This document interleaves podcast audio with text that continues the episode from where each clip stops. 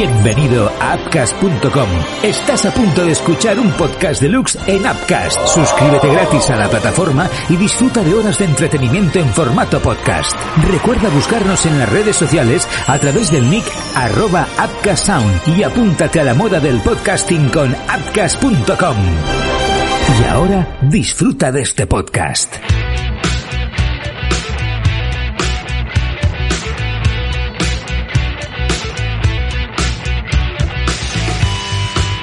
Hola, ¿qué tal? ¿Cómo estáis? Bienvenidos a Marvel Talks, lunes por la noche, aquí en el canal de Docking Academy, en Docking Entertainment. Vamos a hablar de Marvel, que esta semana, estos últimos días, han habido muchas informaciones, hasta hoy mismo. Se han filtrado y comentado en redes sociales, en internet, muchas noticias. Un lunes más, lo hacemos más o menos hasta las 11 de la noche aquí en directo, a través del chat podéis decir lo que os dé la gana y opinar sobre los temas que vamos comentando. Y si no, cuando estéis escuchando después el podcast, si queréis, en Spotify o en Apple Podcast, donde os mandamos un saludo también, pues no podéis decir nada, o lo podéis decir en voz alta, pero nosotros no vamos a contestar. Los que sí que van a contestar hoy van a estar diciendo pues sus cositas, son para, para empezar el jefazo de Blog de Superhéroes, Álvaro Hulk Sánchez. ¿Qué tal Álvaro? Buenas noches, ¿cómo estás? Buenas noches a todos, que estamos una semanita intensa, vamos a repasar uh. aquí un programa con muchas cositas, yo creo que vamos a ir con el tiempo apretadito de, de todo lo que tenemos que comentar, creo yo. Sí. A ver, a ver cómo va hoy no va a caber todo, ¿eh? Y no es un comentario sexual. Bueno, Alejandro Blay Sánchez, de Espacio Marvelita, ¿qué tal? Buenas noches. Muy buenas, pues, pues ahora me dejas triste, ¿no? Con, que no es un comentario sexual, pero bueno. bueno, ya para el próximo lunes ya buscaré algo para tal. Nada, eh, nada, sí, todo muy apretado y ya veréis, ya veréis, esto va, sí, esto promete. Porque es verdad que están las producciones, pues, en parte ya lo sabemos todos, ¿no? Por la situación de la pandemia, pues se va retrasando todo, se va complicando ¿no? Y además se van posponiendo las fechas de estreno, ¿no? Pero como mínimo esta semana ha habido muchas noticias, muchas informaciones que ya nos dan un poco, un poco de, vidilla. Bueno, antes de meternos en, en, la actualidad, aunque la vamos a tocar ya rápidamente, ya sabéis que estos, estas semanas estamos analizando, opinando, comentando y poniendo como en un ranking particular los distintos personajes que ya hemos visto en sus versiones cinematográficas de, Marvel. Hoy es, es, un grupo, son los Guardianes de la Galaxia, ¿no? En qué película, ya sea en las suyas propias o en las que aparecen los personajes de este equipo, eh, eh, aunque no sea su película, como en Infinity War, por ejemplo, o en Endgame, más nos han gustado, ¿no? Eh, como grupo, como personajes, y, nada, a partir de la interpretación, de los, de los, que por cierto, hago un paréntesis, vi este fin de semana, eh, el actor este cachas que sale en Guardianes de la Galaxia, que no me, no me acuerdo cómo se llama, que va todo pintado. El Bautista. Eh, este, el Bautista. Se ve que ha hecho una película que me parece que está en Netflix o en alguna otra plataforma o en Amazon Prime o así, eh, con una chiquita, ¿no? Que hace como de espía, que tiene que proteger a una niña. Ah, sí. Qué mala es la película y qué malo es él como actor. O sea, en personajes Hombre, como el que hace en Guardianes de la Galaxia, pues, pues eso todavía lo puede hacer y nos hace gracia y encaja. Pero otras cosas es de amiguete, todo esto muy bien, ¿no? Hay unos brazacos, pero si te sales de ahí, bueno, cierro el paréntesis. Los Guardianes de la Galaxia. Eh, Álvaro, eh, ¿qué Guardianes de la Galaxia más te han gustado? ¿Han ido a más? ¿Han ido a menos? Dime. Han ido a, a la locura, creo yo, ¿no? Pero bueno, eh, yo me quedaría por la primera película, porque yo soy gran forofo de, de las películas de orígenes. Y yo me quedo con esa porque creo que es lo que más representa a los Guardianes. Ya con Guardianes 2, yo es una película que la veo entretenida, pero no me aporta demasiado a, lo que es el UCM para mi gusto. Y vale, sí, vemos un poco más lo que son los, los personajes, ¿no? Los vemos un poco más en profundidad, pero no me termina de gustar lo que vemos de ellos. Entonces prefiero quedarme con, con la primera película que, ya digo, solo avanza muy poquito y realmente presenta, esboza cuatro ideas, pero como película me funciona muchísimo mejor y eso hace que me quede con mejor impresión de los guardianes, aunque después los tenemos también en los Vengadores, pero bueno, como también los tenemos ahí medio separados y bueno, en diferentes fases de sus vidas, pues, no me termina de convencer tampoco, como grupo, vamos. Sí, hasta diríamos que, eh, no sé si esto se, está, se ha hecho expresamente o no, o ha salido así al escribir los guiones, hasta Rocket, ¿no? Es un, eso yo creo que hasta coge como mucho protagonismo, ¿no? En, en, Infinity War y en Endgame, ¿no? Como personaje individual. Eh, no, no, sé por qué, si está hecho expresamente o tienen algunas encuestas que les dicen que a los fans o a los seguidores les gustan los animalitos peludos y entonces pues está ahí Rocket, no lo sé. Bueno, Alex, ¿qué me cuentas tú? Pues mira, yo soy de esos fans de los animalitos peludos con mala leche, ¿no? pues ahí. o sea, a mí Rocket me parece un personaje cojonudo, o sea que la verdad es que me encantó que después ganase protagonismo, pero sí que es verdad que me quedo con Álvaro eh, más hacia la primera película, más que nada porque por la sorpresa que supuso para lo que estábamos acostumbrados en el UCM y porque y porque bueno, la verdad es que James Gunn hizo un trabajo bastante bueno, muy bueno eh, repartiendo el protagonismo entre todos los personajes y aunque hay alguno que a lo mejor flojea un poco más y dependiendo de tus gustos, pues como lo comentabas antes de Dave Bautista, para mí tiene su toque, pero es un personaje prescindible, prescindible a nivel individual. Luego como grupo funciona, ¿vale? Eh, quiero puntualizar eso. Correcto, sí, sí. Pero, pero en el fondo reparte muy bien lo que es el protagonismo, la idea y todo, y, y eso igual se diluye más en la segunda película, a pesar de que lo que pretende James Gunn, James Gunn es explorar el origen de cada uno de los personajes para mí se diluye esa, e, esa sensación. Entonces, pues bueno, eso, repito, me quedo con la primera película, luego lo demás, pues es un poco que va a menos. Y a ver, no sé, esperemos a ver qué pasa con la tercera entrega. A ver, pero además con director nuevo, pues también, igual ahí pueden cambiar mucho las cosas.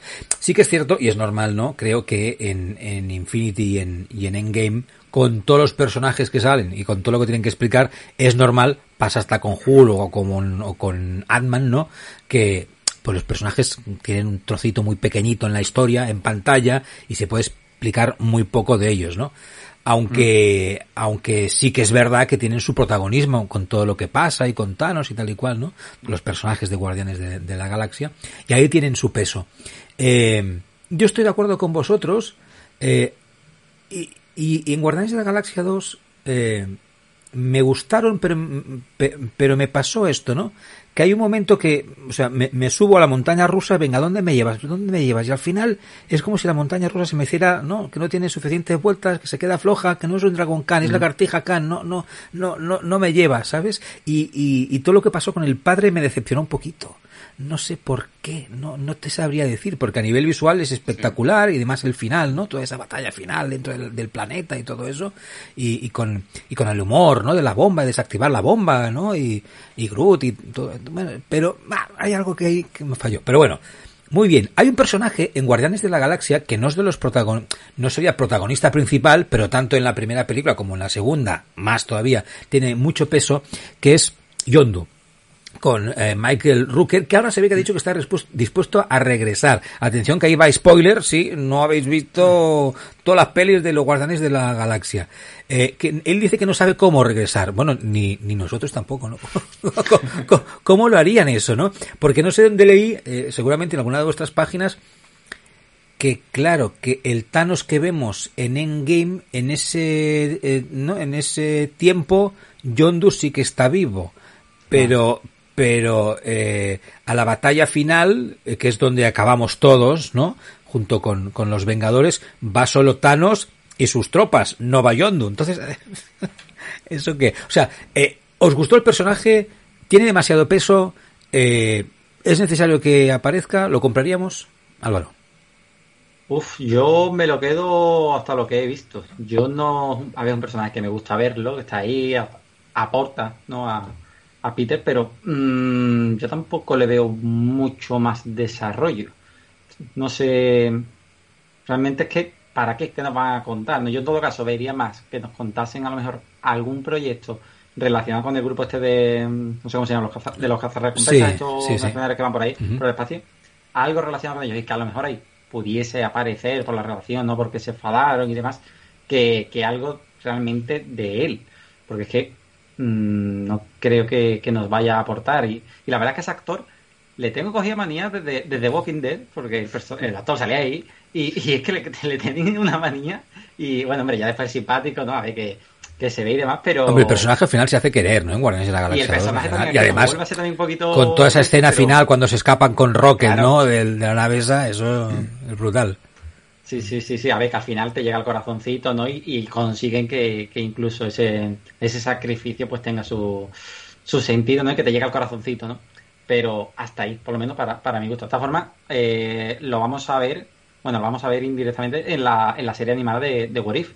Él ah. está confirmado como uno de los que pone voz. No se sabe para qué, pero, pero ahí estará también. Ok. Alex. Pues a ver, yo estoy un poco de acuerdo. La verdad es que Doe es un personaje que cumple su cometido perfectamente en las dos primeras pelis, ¿no? Primero con el desarrollo del personaje en la primera parte y luego en el segundo con esa resaltando esa figura paterna para luego darle más dramatismo a, su fatídico final, ¿no? Pero, pero más allá de eso, lo cierto es que es un personaje que, que no tiene futuro. Ahora bien, eso no significa que no tenga pasado. Es verdad. tenga pasado, claro. Entonces, eh, pensad ahora que, que, el universo cinematográfico de Marvel estamos acostumbrados a verlo en línea temporal hacia adelante. Correcto, es verdad. Pero, pero Viuda Negra abre esa puerta también hacia el pasado. Entonces, eh, yo qué sé, ponemos sobre la mesa, por ejemplo, un, un spin-off de los Guardianes de la Galaxia originales, estos del cameo de la peli con Stallone y demás y tal. Ahí, ahí, sí. Con John Doe, pues es algo que quizás podría funcionar, ¿no? Pero, pero de ahí en adelante es que, bueno, aparte de que el personaje eh, no puede, porque, porque no está, pues tampoco le vería mucho sentido. Bueno, pues no sé, seguiremos hablando si sabemos más cosas de este personaje de los Guardianes de, la Galaxia. Eh, mm, ya lo comentamos hace unas semanas, ha aparecido al mercado, lo que pasa que me parece, me lo confirmáis, ¿eh? que de momento solo se puede comprar en Amazon y además no está en español todavía, eh, un, entiendo que libraco súper interesante que es The Wakanda Files, A Technological Exploration of the Avengers and Beyond. O sea, que nos acaban de explicar todas esas cosas que a lo mejor ya sabemos o que intuimos o que han estado pasando o pasan, ¿no? O han pasado durante las películas que hemos visto, ¿no? O que son consecuencia de las películas que hemos visto. La primera pregunta que os hago a los dos es, ¿hay que comprarse este libro o no? Bueno, bueno, depende también de las ganas que tengas de, profundizar. Yo le tengo ganas, yo le tengo, vamos, le quiero meter el, diente. Lo que pasa que para el precio que tiene, mm, lo de comprarlo en inglés no me atrae mucho porque tiene pinta de ser un poco tocho, ¿vale? Un poquito tocho. Sí, a nivel de coleccionista sí, sí lo recomendaría, pero también es cierto que creo que en español no va a llegar. ¿No saldrá en español nunca? Yo no. creo que esto vaya a llegar. Yo creo que tampoco. Vamos, es que aparte tú lo ves y es una edición muy cuidada, que no es una enciclopedia al uso, que esas que si nos llegan a veces, no que es muy básica de páginas y demás. Esto está, tiene otro diseño, tiene otras cositas y me da a mí que, como no lo, pillemos en inglés, nada de nada. Pero no digo que ahora, pero para Navidades, ¿no? Esto no, para Navidades, eso ya. No, no, no, digo que, lo saquen en español, ¿no? O sea, el, mercado español es bastante mm. amplio en todo el mundo, ¿eh?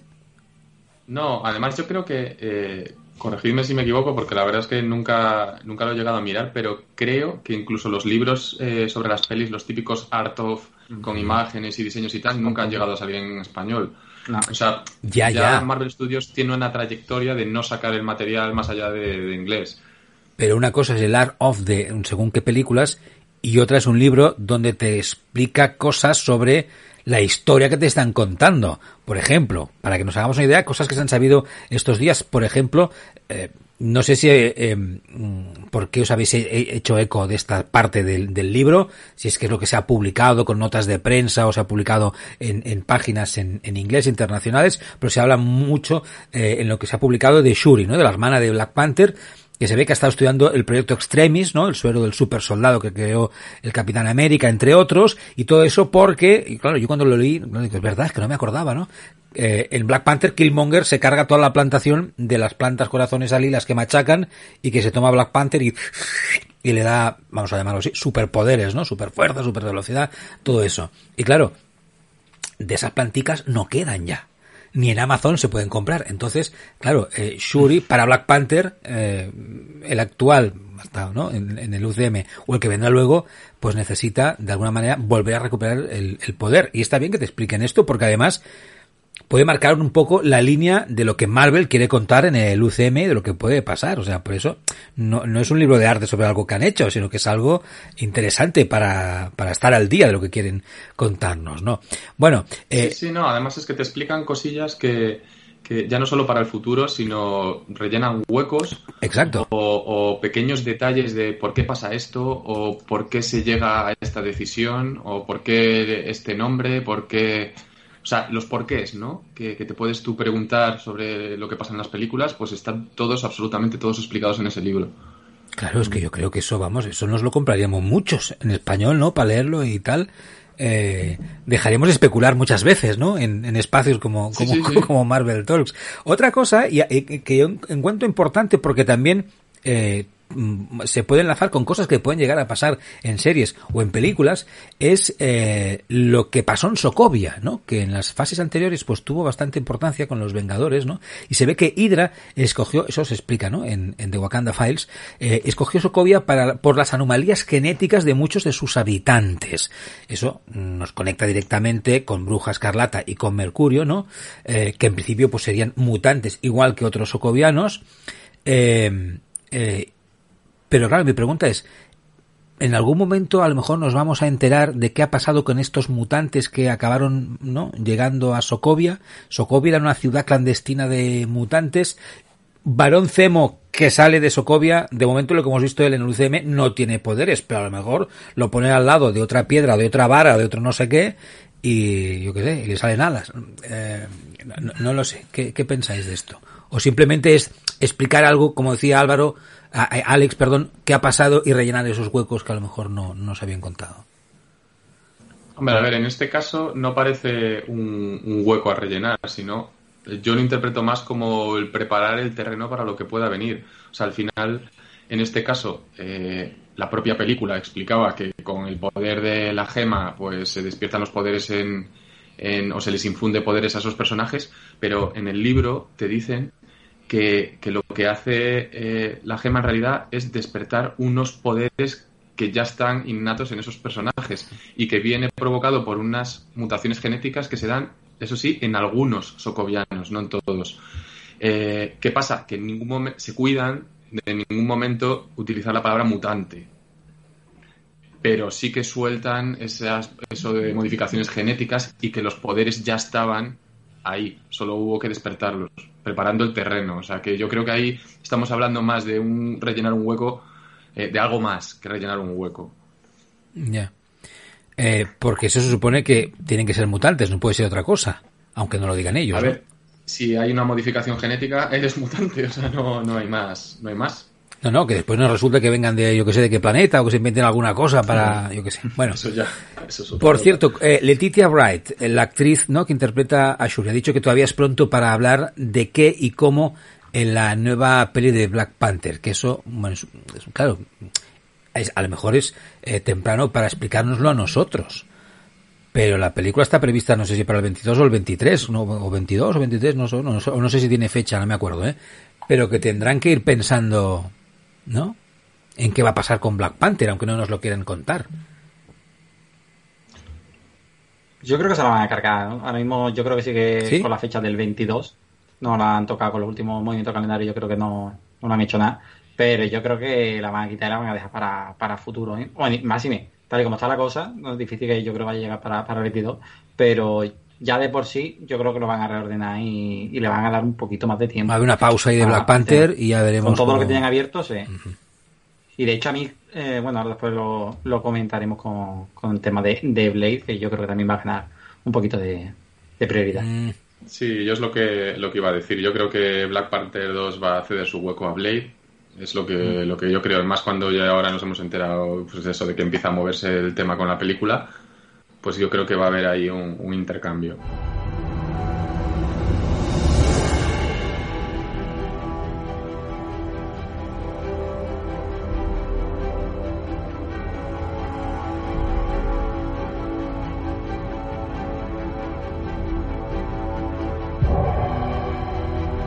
Bueno, ahora vamos al tema de Blade, pero antes vamos eh, cerrando rodajes. Shang-Chi and the Legend of the Ten Rings ha terminado. Sí, lo confirmamos rodaje. Eh, hoy es 26. Yo tenía la fecha del 20... Ah, no, no sé, no sé cuándo tenía. No es igual, me lío con las fechas. Pero ha acabado el rodaje, eso sí, confirmado, pero además por el propio protagonista, ¿no? Álvaro. Protagonista y, director. Y el director también. han hecho y el director en varias publicaciones en Instagram y dicen que es un final, lo que pasa que esa palabra a mí siempre me, lleva un poco a, dudas porque puede ser el final, pero yo no sé si se refiere el final, a ver, estaba entendiendo todos que el final de la producción completamente, lo que pasa es que como ha sido una producción que ha pasado un poquito desapercibida, se han filtrado una imagen, algún vídeo, pero en general hemos visto tan poco que yo no sé si es casi un final de localización, porque no es la primera vez que nos hacen un movimiento así de si esto es ya un final y ahora de repente nos encontramos, no, que están rodando en no sé dónde, dices, ¿tú qué haces ahí si, si tú ya habías terminado? Entonces, no sé yo si quedará algo más teniendo en cuenta, yo digo, que se ha visto tan poco y que tampoco están tan claras las fechas de cuándo realmente empezaron a grabar, cuándo pararon, cuánto han hecho, pero bueno, yo creo que en general sí podemos decir que la fotografía principal ha terminado, prácticamente ha, terminado, algo que le quede algo puntual. Bueno, pues pasará como en otras producciones, ¿no? Que vuelven los especialistas de no sé qué, van a coger imágenes de no sé cuántos, ¿no? O se meten en el plató para, mm. para no sé qué cosa. Sí, no, de hecho, yo creo que podemos dar por hecho que habrá reshoots, o sea, eso es lo, de siempre. Y, bueno, en los últimos días también han estado saliendo imágenes de, de rodaje en San Francisco, lo que pasa es que es lo de siempre, que tampoco sabemos si son imágenes de días anteriores si son del mismo día. Se dice por ahí que es la, segunda unidad que todavía está rodando algunas cosillas. O sea que es un poco confuso, es lo que decía Álvaro, que no se tiene muy claro la cosa. Bueno, por cierto, leí a Álvaro en Blog de Superhéroes eh, en, la información ¿no? de, este final de rodaje de Shang-Chi, uno de vuestros lectores que, que, preguntaba si se había rodado todo en plató por el tema del COVID. A lo mejor también es por esto que comentabas, ¿no? que no se ha sabido casi nada de esta producción.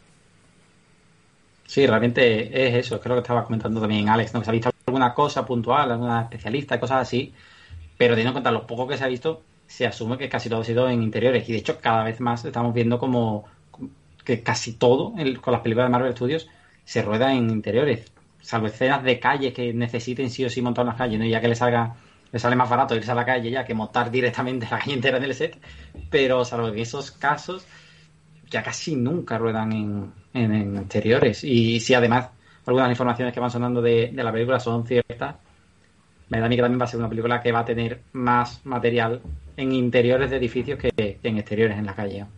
Bueno, pues sí que es verdad, sí que es verdad que vimos en antes, yo creo que fue antes de parar el rodaje, que se habían visto imágenes mm. de la construcción de un set, de un... Un templo, ¿no? De un, ¿cómo se dice? De un monasterio, de algo parecido. sí, sí, es verdad, Y, pero bueno, es que no se, aparte de eso no se llegó a filtrar ninguna foto del, rodaje, del rodaje real, con lo cual quizás eh, con el parón pues se descartó rodar allí o, bueno, pues no se sabe, ¿no?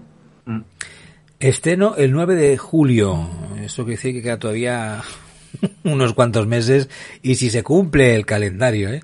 ya veremos. Bueno, la verdad es que em, no hemos hablado mucho porque, como decías, tampoco se ha sabido, no se ha filtrado poca cosa, ha habido poca información en comparación con otras producciones, pero cada vez hay más ganas, ¿no? De, ver qué han hecho con, con este personaje, eh, con esta película y cómo va a unir lo que cuente esta película con el resto, ¿no? De, de, de proyectos de las nuevas fases de, de Marvel en el UCM.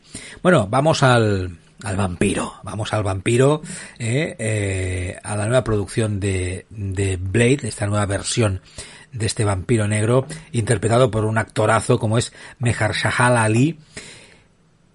La buena noticia es que, como decíais, se empieza a trabajar en serio, porque se está empezando a buscar el equipo, a construir el equipo que tiene que poner en marcha esta película. Em, pero a mí lo que me ha sorprendido es que eh, busquen guionistas negros no de otro color, tienen que ser negros. Digo yo, esto me suena, igual alguien me convence de lo contrario, ¿eh? pero no es un poco racista. O sea, van a volver Marvel a hacer lo mismo con Black Panther, que ya obtuvo críticas desde dentro, ¿no? De algunos de los integrantes de, de las películas de Marvel, y a montar un equipo solo de negros porque el protagonista es negro, y es que esto no lo entiendo.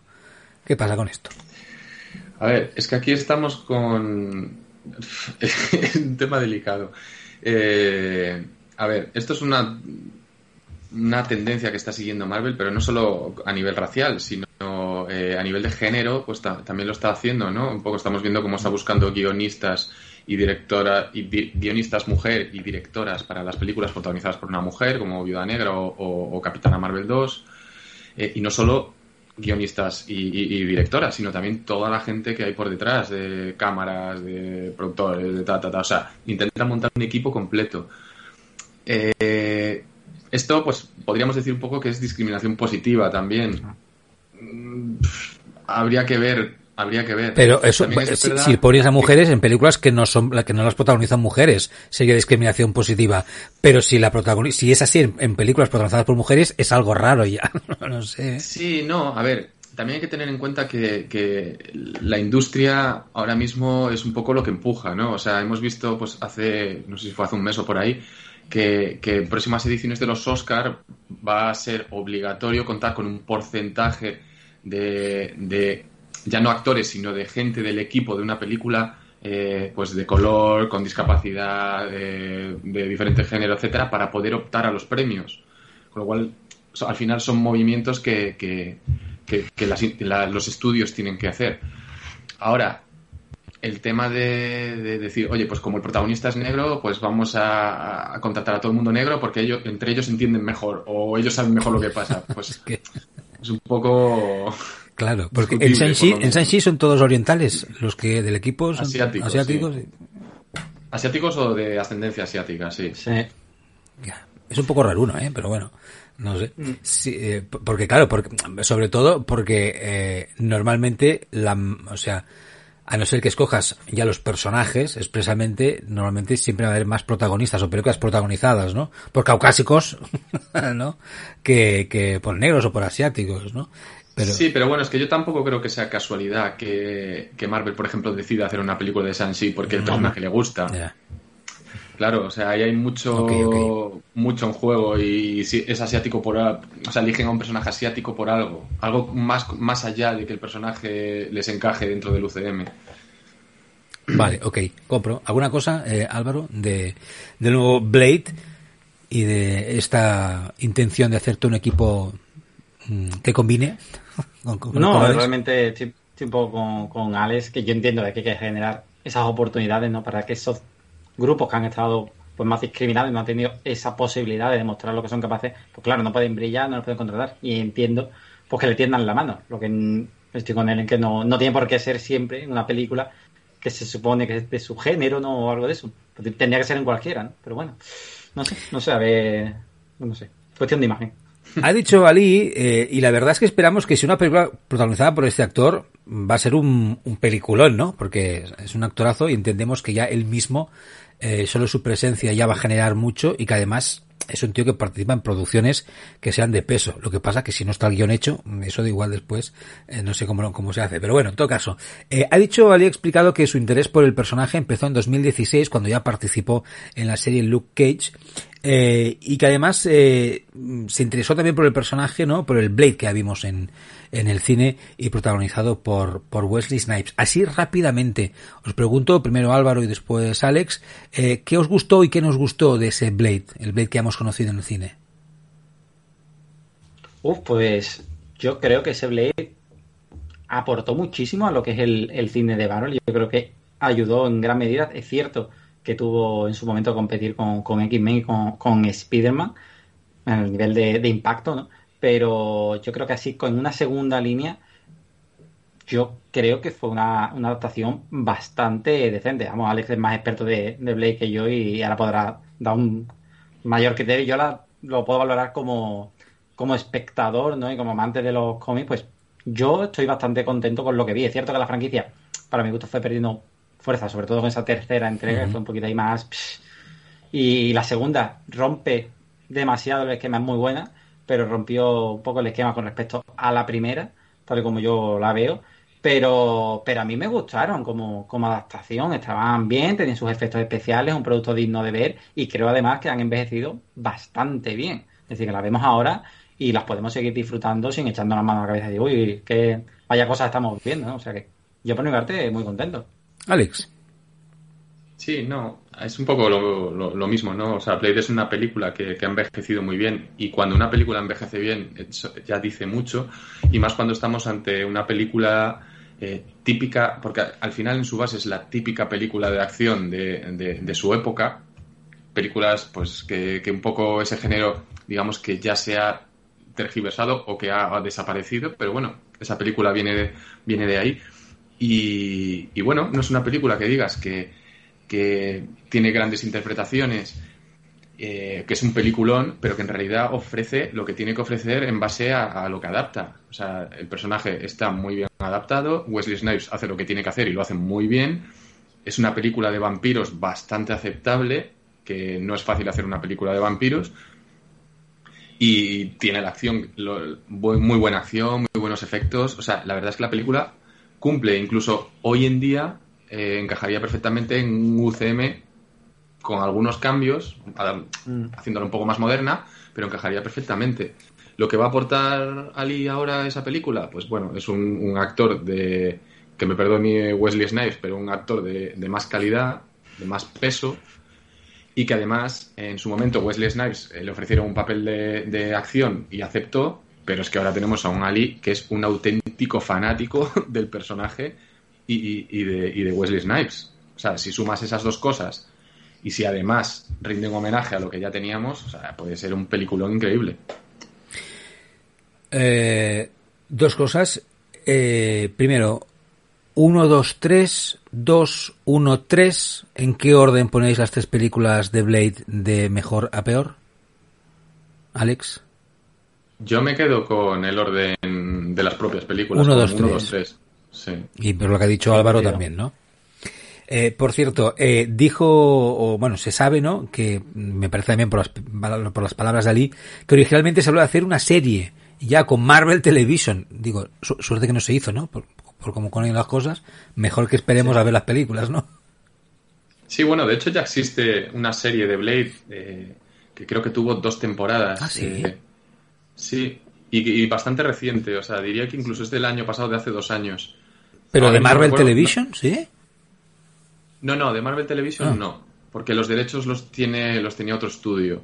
Vale. Eh, pero sí, sí, sí, existe, existe una serie de televisión de Blade. lo que pasa es que, claro, bueno, en los tiempos en los que, en los que está hablando eh, al final él trabajaba para Marvel Television, aunque la serie es de Netflix, pues estaba todo gestionado por Marvel Television.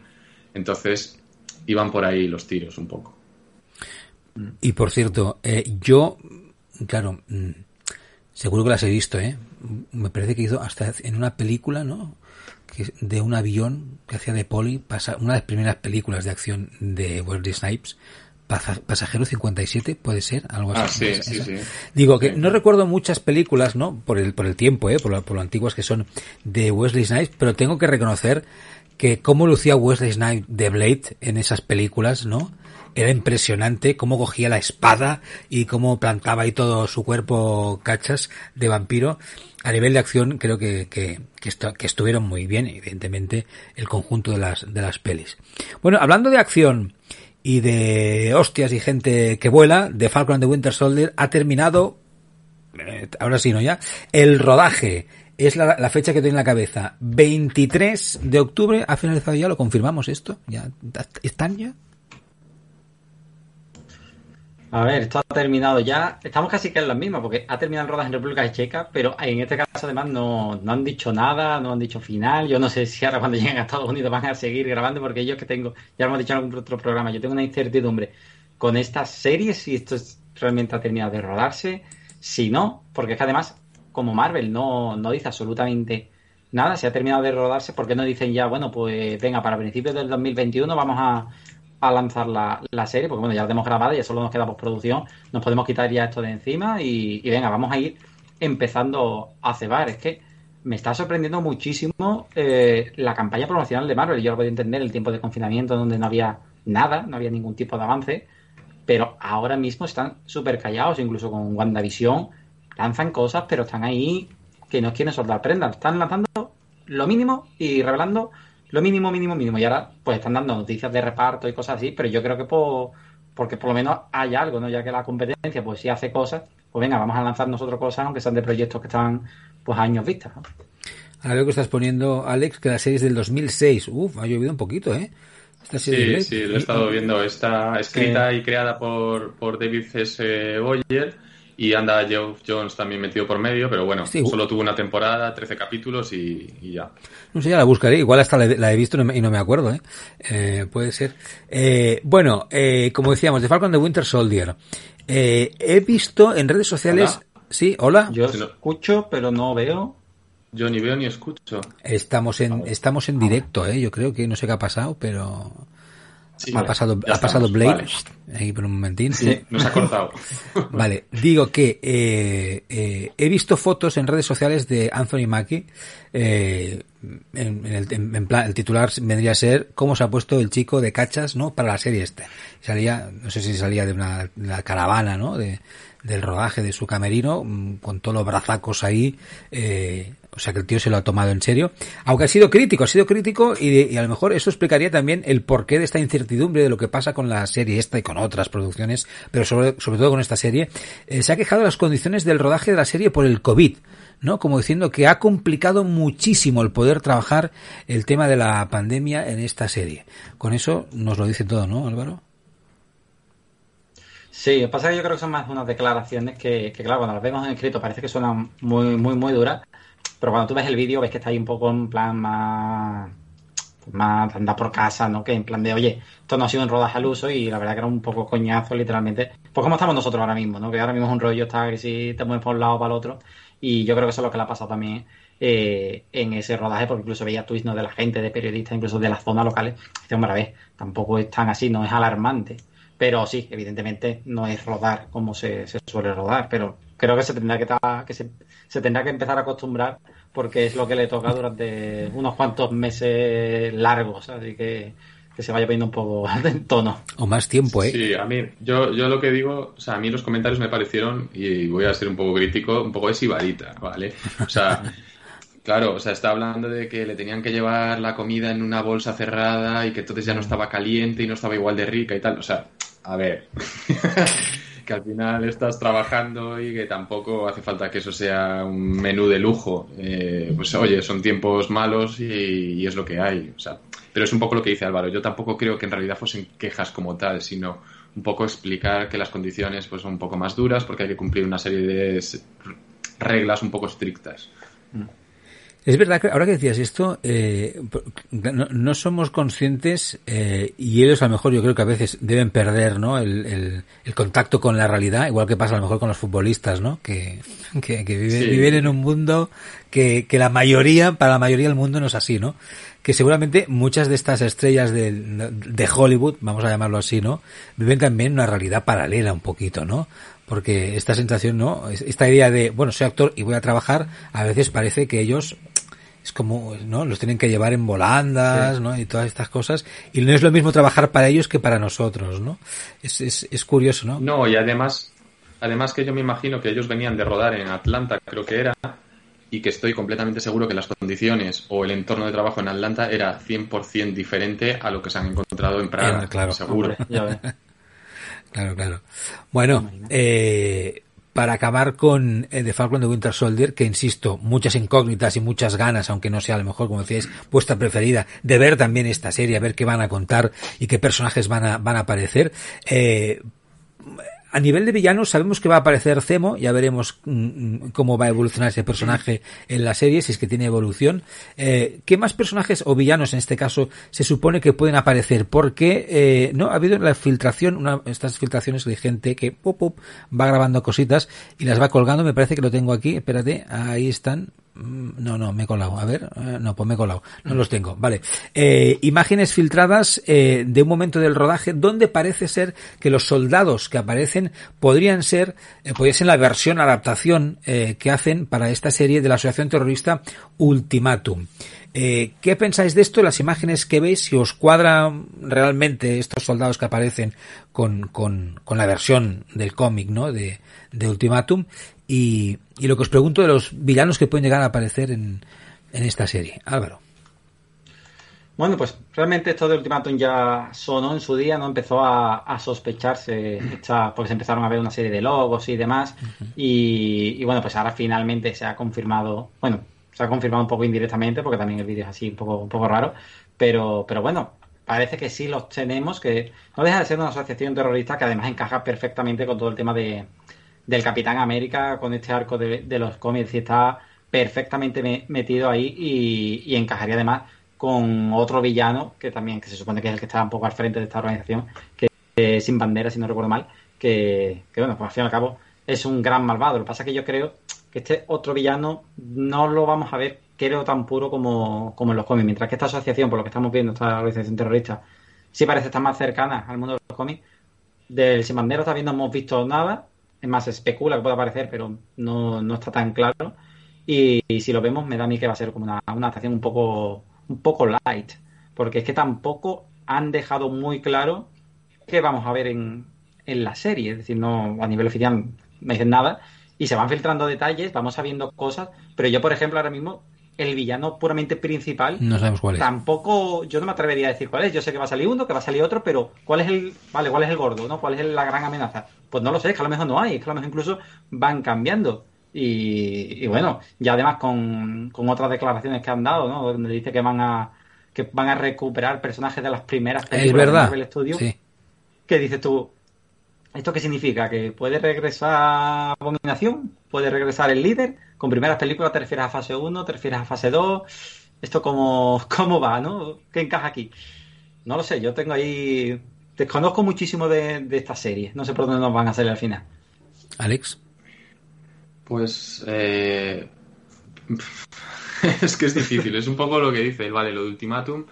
Sí que es verdad que puede que sea al final, eh, digamos, el villano que, está detrás de la serie. Al final, también, si, si echamos la vista atrás, pues recordamos eh, que se hablaba de temas de pues lo de la bomba o, un atentado terrorista y tal, pues tiene sentido que una organización sea la que está detrás de todo eso.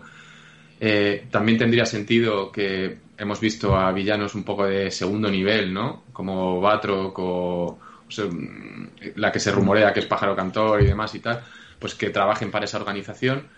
Lo que sí que eh, me parece que se ha ido un poco, así que se ha salido un poco fuera de tiesto, es lo de, lo de los personajes de primeras películas.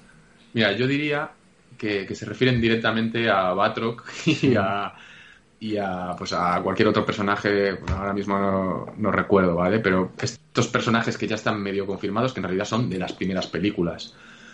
Entonces están jugando a lo mejor un poco con eso. es verdad que sí que les gusta a los productores, a los actores y tal, pues soltar ahí pistitas y tal que pueda hacer que la gente especule y también es verdad que se ha hablado muchas veces, pues, de, pues ya no solo del líder, como decía Álvaro, o, de abominación, pues, sino, yo que sé, recuperar Ninzola o, o similares que también encajan muy bien en esta trama. Pero me inclinaría más a pensar que son, eh, pues, que se refiere eso a Zemo o a, o Batroc, por ejemplo. Bueno, pues nada, siguen las incógnitas con esta serie hasta con la fecha de final de rodaje, ¿no? Que parecía que sí, pero a ver, igual, igual que no. Igual que aquí sí que me parece que tengo la imagen, a ver si acierto ahora. ¡Pam! Igual que WandaVision. Estos últimos días os leo y, y, me encuentro la siguiente información. Parece ser que Elizabeth Olsen todavía está rodando material. Digo, pero, pero si esto lo van a estrenar el mes que viene. O sea, o, en un mes y medio. Esto que están rodando, que, o sea, que se han olvidado de grabar con la protagonista. ¿Qué está pasando aquí? No van, eh, os hago todas las preguntas y ya respondéis. No van muy justos. Esto no sé si es normal o no es normal. Pero, o sea, a mí me podría pasar. Pero a ellos no van muy justos para tenerlo todo listo y preparado. Alex. Yo creo que no. O sea, recordad, yo siempre a la gente que, que me pregunta le pongo el ejemplo de aquella escena post créditos que rodaron la noche después del del estreno mundial de la película, ¿no? En, Los Vengadores fue la, estrena, la, la, escena de Shawarma, fue en Los Vengadores, ¿no? Pues eso lo rodaron eh, después del preestreno mundial de la película. O sea, esa escena no se vio en el preestreno y se añadió a posteriori porque estaba sin rodar. Entonces, que estén rodando material tan cerca del estreno, pues tampoco me sorprende. Eh, y será, obviamente será material que luego no haya que retocar o que haya que retocar poco y que el montaje sea eh, sencillo también hay que recordar que estamos hablando de una serie de televisión que se va a estrenar capítulo por capítulo y que aunque estemos a dos meses del estreno, eso se va a alargar hasta dentro de pues un par de meses. Con lo cual ahí hay tiempo para seguir rodando cosas y seguir añadiendo. Es algo habitual en las series. Cuando se está emitiendo una serie, muchas veces los capítulos que van delante todavía se están rodando. O sea que yo creo que es bastante normal. No, no, no, lo veo fuera, fuera de lugar o que vayan con prisas o, agobiados. Vale, vale, me dejas más tranquilo. que tampoco lo sé, ¿eh? oye. ya, ya. Álvaro. Sí, yo con el que no hay que preocuparse, pero yo sí creo que, van apuraditos. Yo creo que van justitos. De, que no, venga, vamos bien, pero vamos no vamos a relajar, ¿vale? No vamos a perder ningún día que, que si no todo esto se va a trastocar. Ni más que ver, por ejemplo, la que es otra producción, pero bueno, también de Disney Plus, la, de Mandalorian, ¿no? Los plazos de tiempo, los que están trabajando ahí, evidentemente hay más cargas de efectos especiales, pero ahí trabajan con meses de, de distancia hasta el estreno, hay muchísimo, y, si te pones a mirar incluso los plazos con los que se iba a trabajar en las series de Marvel, mmm, también eran bastante más holgados. Ahora, yo creo que no hay problema precisamente por lo que, lo que dice Alex, ¿no? Que seguramente estos son escenas o que hay que añadir un último momento rápido o de episodios que van a llegar pues dentro de muchos meses y por tanto no hay problema porque tampoco se está oyendo que haya grandes niveles de rodaje, no se está viendo que haya tanto movimiento ni que la gente esté diciendo, oh, sí, llevan un montón de tiempo, se están filtrando muchas imágenes. No, fue algo puntual que incluso pues quería algo de eso, venga, vamos a grabar esta escena y dentro de dos fines de semana grabamos a lo mejor otra o lo que sea, algo así. Pero bueno, justitos, Vale. Preocuparse, no. Vale, pues no, no nos preocupen, no nos preocupemos. Appcast.com es el portal profesional de producción y alojamiento de podcasting para empresas e individuos. Conecta con tus potenciales clientes, posiciónate generando contenido de interés en tu sector. En Appcast.com llevamos muchos años en la producción audiovisual y te ayudamos a desarrollar la idea, formato, el guion, grabamos, montamos tus podcasts y los difundimos en Appcast.com y en las principales plataformas Spotify, Apple Podcasts y muchas más. Contacta con nosotros en appcast.com o enviando un email a info@appcast.com. ¿Ah? Y solo por interesarte, te producimos un podcast gratis.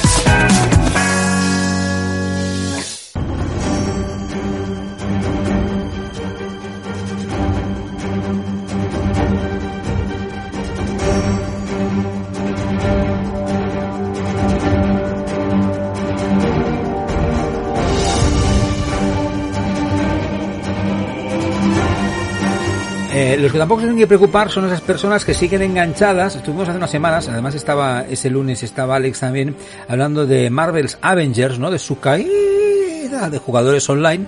No sé si hay datos, o se ha recuperado eso un poquito o seguimos igual, pero aquellos que estén esperando la aparición, ¿no? De Spider-Man en ese videojuego, me parece, si no leo mal, que tienen que esperar a un, a un DLC que va a aparecer en enero, solo para PlayStation, ¿verdad? Eh, y además también hay la novedad de eh, un DLC gratis que añadirá a Kate Bishop al, juego. Y eso sí, retraso de la versión para la nueva generación de consolas. O sea, para los que ya tenemos, ¿no? Por ejemplo la PlayStation 4, estupendo. Pero los que quieren el juego para la PlayStation 5, parece que aquí hay problemas. O sea que eh, supongo que tú que has sido más jugador, el más jugador, porque yo no lo tengo todavía, de todos nosotros, Alex, de ese juego, aplaudes y crees necesarios, ¿no? Estas, estos nuevos contenidos. Sí, sí, o sea, el contenido totalmente es necesario. Eh, de hecho, eh, ya no solo a nivel de, añadir cosas, porque al final el juego ya tiene mucho contenido de por sí, sino para corregir eh, los errores de los que, de los que, con los que cuenta el juego todavía y, muchas carencias que tiene, ¿no? Al final estamos hablando de un estudio que retrasó el, lanzamiento del juego con respecto a la fecha original, que aún así lo lanzó con muchos errores y ya no solo a nivel de, bugs, sino también errores a la hora del concepto de juego cooperativo, que es un poco lo que está, lo que ha llevado a la caída de, jugadores, ¿no? El, propio concepto en sí, de buscar partidas, de cómo relacionarse con otros jugadores, etcétera. Y esto es un poco lo que quieren corregir con, con los futuros DLCs y con parches intermedios. Y esto es lo que les ha llevado a retrasar tanto este contenido de Kate Bishop, que es un poco lo que, lo que, lo que han dicho, ¿no? Que lo van a retrasar cuando tenía que salir ahora en octubre, lo van a retrasar, eh, va a salir antes de final de año, pero se va a retrasar por lo menos un mes, porque quieren pulirlo para que no tenga los errores que, han cometido con, con, la versión del juego. Y lo mismo con la, con la, con la versión para PlayStation 5, ¿no?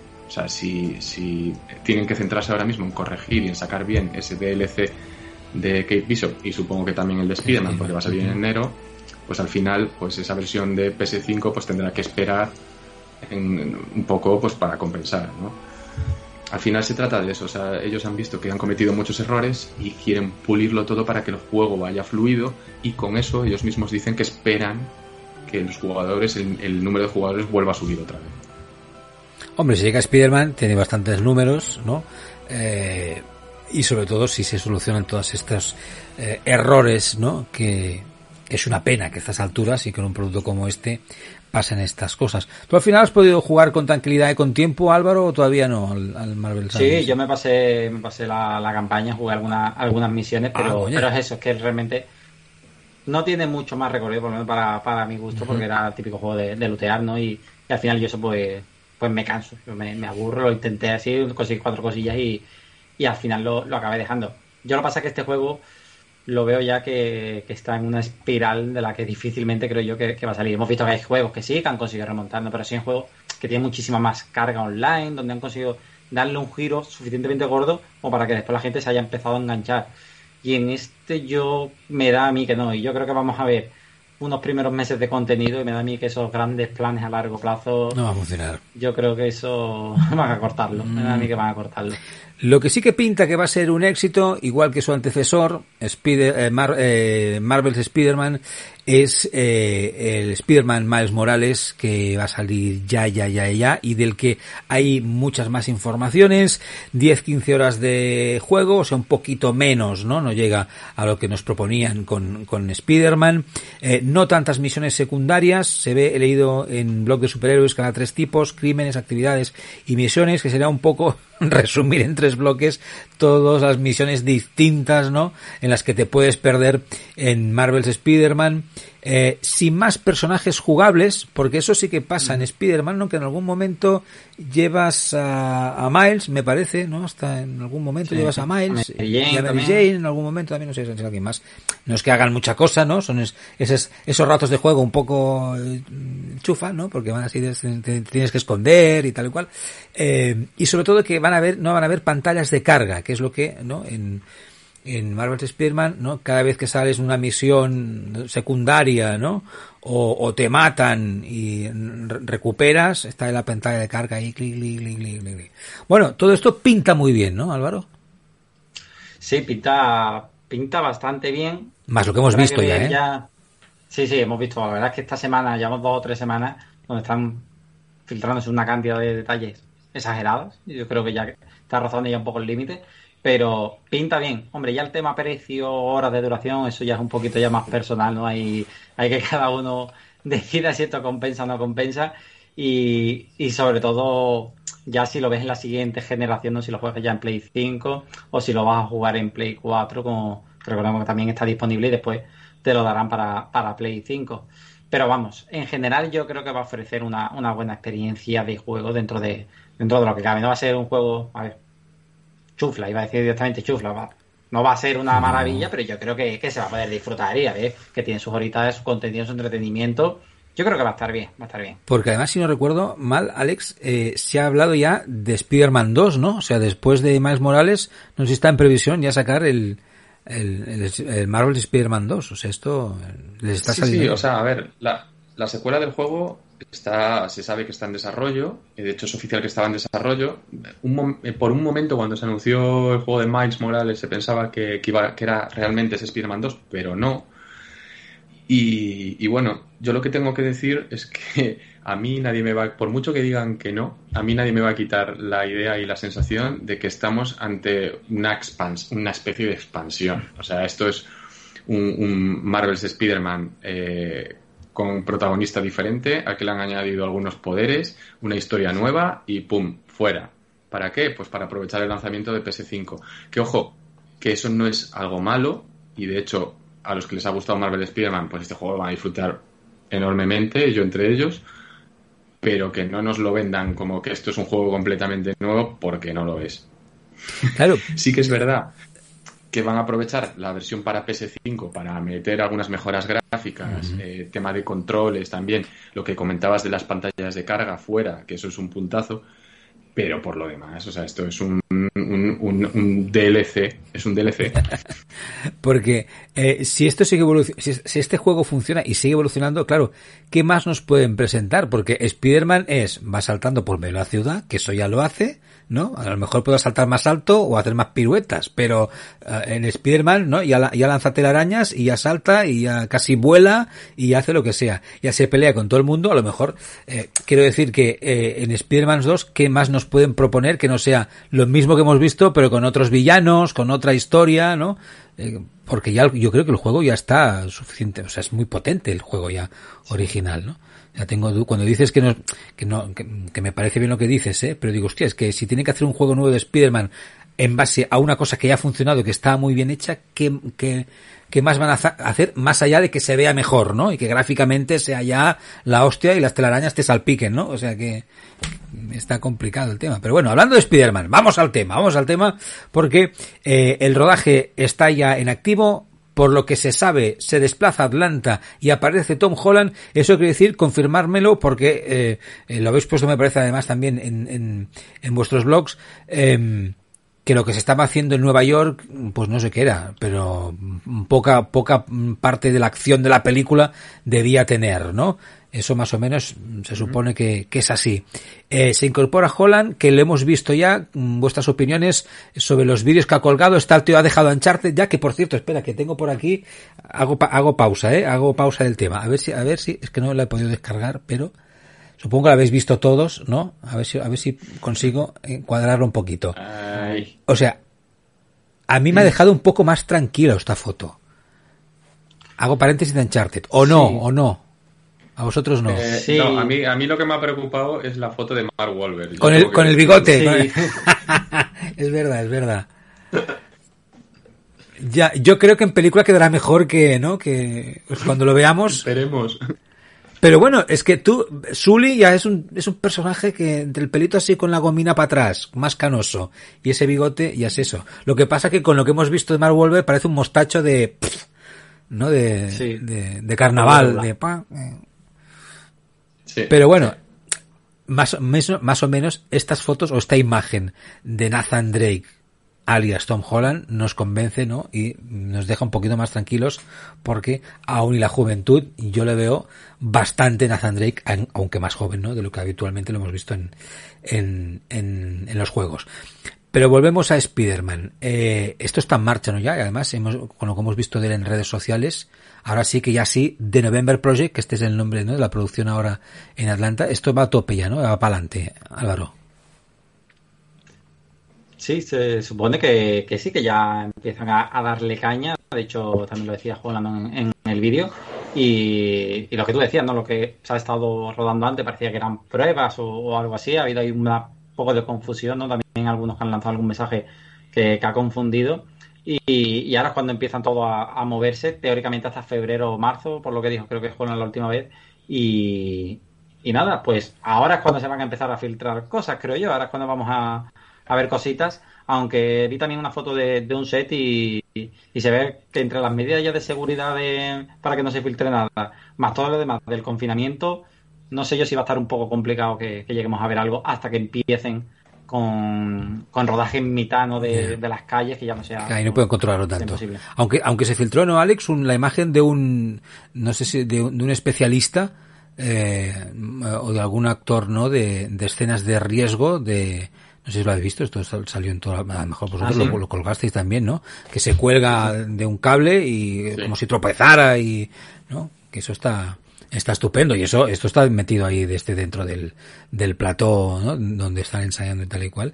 Eh, pero bueno, eh, pinta bien y vemos a un Holland, ¿no? Súper implicado ya, eh, desde el avión, desde aterrizando, está ya a tope con Spider-Man Sí, de, 3. De hecho, de hecho, hemos visto hace unos minutos que, que publicó otra story en Instagram Ah. donde se le ve que él mismo anuncia que ha recibido, acaba de recibir el guion de Spider-Man 3 y, y, bueno, lo dice a cámara, me voy a poner a leerlo y avisa de tranquilos que esta vez seguro que me voy a contener y no voy a spoilear nada. O sea que se vale, o sea, va a empezar a trabajar ya con el guion y, y bueno, es un poco lo que decís, el rodaje. Yo creo que es como dice Álvaro, que si realmente los rumores son todo lo que parece que va a ser la película, eh, va a ser, va a haber mucho, mucho, mucho secretismo aquí y se va a filtrar muy poca cosa. Oh, qué pena. Al final, ¿quién, ¿quién va a aparecer en esta película? Porque es otra película, una semana más, en la que sale la información de que va a aparecer el Tato, ¿eh? Va a aparecer, no sé, Walt Disney. Lo van a descongelar y lo van a meter ahí. Eh, ahora se ve que van a aparecer, ¿no? Todos los personajes que hemos visto casi, o coprotagonistas, en, en Spider-Man 1, 2 y 3 con Sam Raimi van a estar ahí, ¿no? Hasta los villanos. Eh, pero todo esto no nos lo podemos creer, ¿no? A ver, yo es que. A ver, esto es el tema de siempre, ¿no? Pues insiders, scoopers, que supuestamente tienen contactos y que van revelando rumores y demás. Algunas veces se lo inventan, otras veces son conversaciones de pasillo, otras veces es, oye, que yo sí que conozco a alguien que trabaja allí y ha escuchado que, y que a veces el que escuches que, pues son cosas que a los directivos o a los productores les gustaría, pero ya directamente eso se transforma en, oye, que eh, parece que puede ser que Marvel, pues sea, hay que coger todo esto un poco con pinzas. Al final, alguna de las cosas se acabará trasladando a la película, pero, pero bueno. Es que cuando suenan tantísimas cosas, es que esto es como que se ha hablado de mucho y a saber qué es lo que finalmente se hace. Bueno. Sí, suena, suena regular. Suena regular demasiado para. Incluso es que ya se van casi sumando ¿no? un poco a lo. Se confirma la noticia y ahora de repente empiezan a sonar muchos rumores demasiado cercanos y mm. eso huele raro, huele raro. Pues que cuente más cosas. Es que esto, esto eh, eh eh, pasa con, con otras con otros temas y la información, ¿no? Si no cuentas nada, pues todos empiezan a especular y la gente aprovecha para colarla, a ver si tal, y durante un tiempo la gente los lee o los clica y mira, y ahí está el tema. Oye, para acabar muy rápido, que estamos ya fuera de tiempo, eh, vuestra opinión eh, os pido sobre las declaraciones de Natalie Portman, me parece que en el programa de Jimmy Fallon, hablando de Thor, Love and Thunder, ha dicho que será tonta, divertida y genial. A mí estos tres adjetivos, o sea, me pueden parecer simpáticos, pero me, me pueden parecer que le suda un poco lo de abajo el, el participar en esta. Es como si no le apeteciera. Tonta, divertida y para arreglarlo, genial. O, o, no, o no es así, Álvaro. Bueno, yo creo que van en línea con las declaraciones que ha ido dando Chris Edwards y Taiko Katiti, ¿no? Van un poco, siempre han dicho eso. De hecho, son calificativos primos hermanos de lo que siempre se ha dicho, han sido sinónimos. Y, y ella lleva prestando ya declaraciones de hace unas cuantas semanas y muchas envidias, ¿no? Y yo en general yo, a ver, tampoco la veo súper a tope, ¿no? Venga, súper a tope en, mi, en mi vida, pero, pero yo sí la veo que está contenta e interesada en el proyecto. Yo, por lo menos, por lo que veo de los vídeos, hombre, no es Chris Edward, que lo está flipando, pero yo la veo interesada. Yo me, da la sensación que va como obligada a este rodaje, pero bueno. no, yo opino, yo opino un poco como, como Álvaro, ¿no? O sea, al final pensar que es una actriz que ha estado fuera del UCM completamente, 100%, incluso declarando que, no le había gustado su experiencia y que no quería volver, y al final está ahí. Entonces, salvo que le hayan obligado por contrato, cosa que no creo que llegase a pasar, eh, ya se buscaría Marvel una opción alternativa, pues salvo que sea por obligación, eso es que ella ha decidido volver. Y si decide volver es porque el proyecto eh, le atrae mínimamente. Con lo cual no creo que tampoco esté en plan me la suda, porque al final es una actriz que, o sea, no es una actriz cualquiera. Al final puede elegir un poco eh, qué hacer y qué no hacer. Yo me enamoré de Natalie Portman en Closer, me parece que se llama así la película esta, que sale Julia Roberts en Londres con no sé quién más. Esa película me salí del cine pensando, oh, Natalie Portman, la quiero para mí. Bueno, eh, para acabar, eh, confirmado hoy, no está confirmado, no sé si es un rumor, Oscar Isaac será Moon Knight en la serie de Marvels para Disney Plus. ¿Esto ya es así? ¿Está confirmado? Sí, prácticamente. prácticamente. Todo confirmar, Marvel no ha dicho nada, pero bueno, de Hollywood Report dice que están negociaciones, que generalmente suele ser el paso previo de, que sí. Digamos que es un poco el. Está en negociaciones para no pillarse los dedos, como mm. parece que ha pasado con lo de Tatiana Maslani, por ejemplo, que se ha dicho que sí y luego resultó que a lo mejor no está del todo cerrado. Pero pero bueno, cuando lo publican ciertos tipos de medios como The Hollywood Reporter, como Deadline y Variety y tal, es que prácticamente es un hecho seguro. Y es una buena apuesta. Es un, es un, eh, no, es un actor que más allá, lo comentábamos antes de empezar el stream, más allá de su participación en X-Men como Apocalipsis, Eh, ay, que tienes el gatito, Alex, por ahí, que tiene hambre ya, ¿no? que está pidiendo ya, o cariñitos o, la latita. Eh, acabo, acabo, acabo, acabo. Eh, más allá de, ese apocalipsis que si queréis le podéis poner un calificativo, eh, pues está ahora con Disney a tope, ¿no? Con su papel de Poe Dameron, en Star Wars y pues ahora la gente lo quiere ver y es un buen actor para hacer este personaje, ¿o no? Sí. Álvaro. Sí, a nivel de, actor, vamos, yo creo que está clarísimo que tenía ese pequeño desliz con, Apocalipsis, pero por lo demás, muy bien. Yo sí es cierto que no me convence porque yo pensaba que iban a tirar de un actor algo más joven, ah, tampoco que sea muy, mayor, tenía 41 años, pero no sé, me pensaba que iban a tirar por otra línea y incluso un actor un poco más desconocido, pero bueno, en general, bien, a ver, yo creo que, que va sobrado para, para el papel. Alex. Sí, a mí como actor me gusta y de hecho es un va a ser un papel, digamos, que, no es fácil, ¿no? Porque al final mm. tiene muchos alter egos o, depende de lo que quieran adaptar, pues personalidades múltiples, etcétera. Y eso, pues, obviamente requiere un, esfuerzo interpretativo. Lo que me sorprende es que hasta ahora sí que es verdad que Oscar Isaac no es un actor al que hayamos visto en películas con muchísima acción física, ¿vale? Eh, o sea, pensar que, Moon Knight o el Caballero Luna al final sí que se ha vendido muchas veces como el, Batman de Marvel, ¿no? O mm. sea, y, Oscar Isaac eh, ahí repartiendo mamporros en un callejón, pues no sé, como que me está costando ubicarlo. Pero, pero tengo curiosidad. Bueno, a ver qué propuesta hacen. Eh, puede estar bien. Nos quedamos sin tiempo. Eh, eh, el Hulk, el Doctor Strange y el Blade de Marvel Talk se, se despiden. Álvaro Sánchez, Alejandro Sánchez y Mark Trucco. Gracias a los dos un lunes más. Gracias a todos por estar ahí, por escucharnos luego si lo hacéis en cualquier otra plataforma. y bueno, a ver si la próxima semana también está rebosante, ¿no? Y estáis todo el día ahí clic, clic, clic, en el ordenador entrando noticias y en, las redes sociales y, y, fotos y filtraciones y cosas que así vamos a tener otro Marvel Talks súper interesante. Gracias a los dos, gracias a todos, buenas noches, hasta la próxima. Adiós. adiós.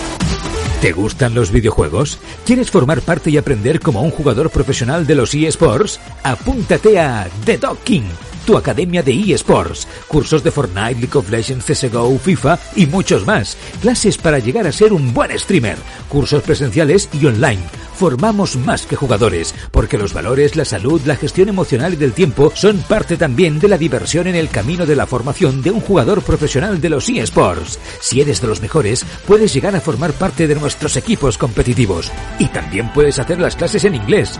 Más información en thedockinacademy.com, en nuestras redes sociales, Dockin Academy y en nuestro canal de Twitch, The Entertainment. Haz de tu afición tu profesión.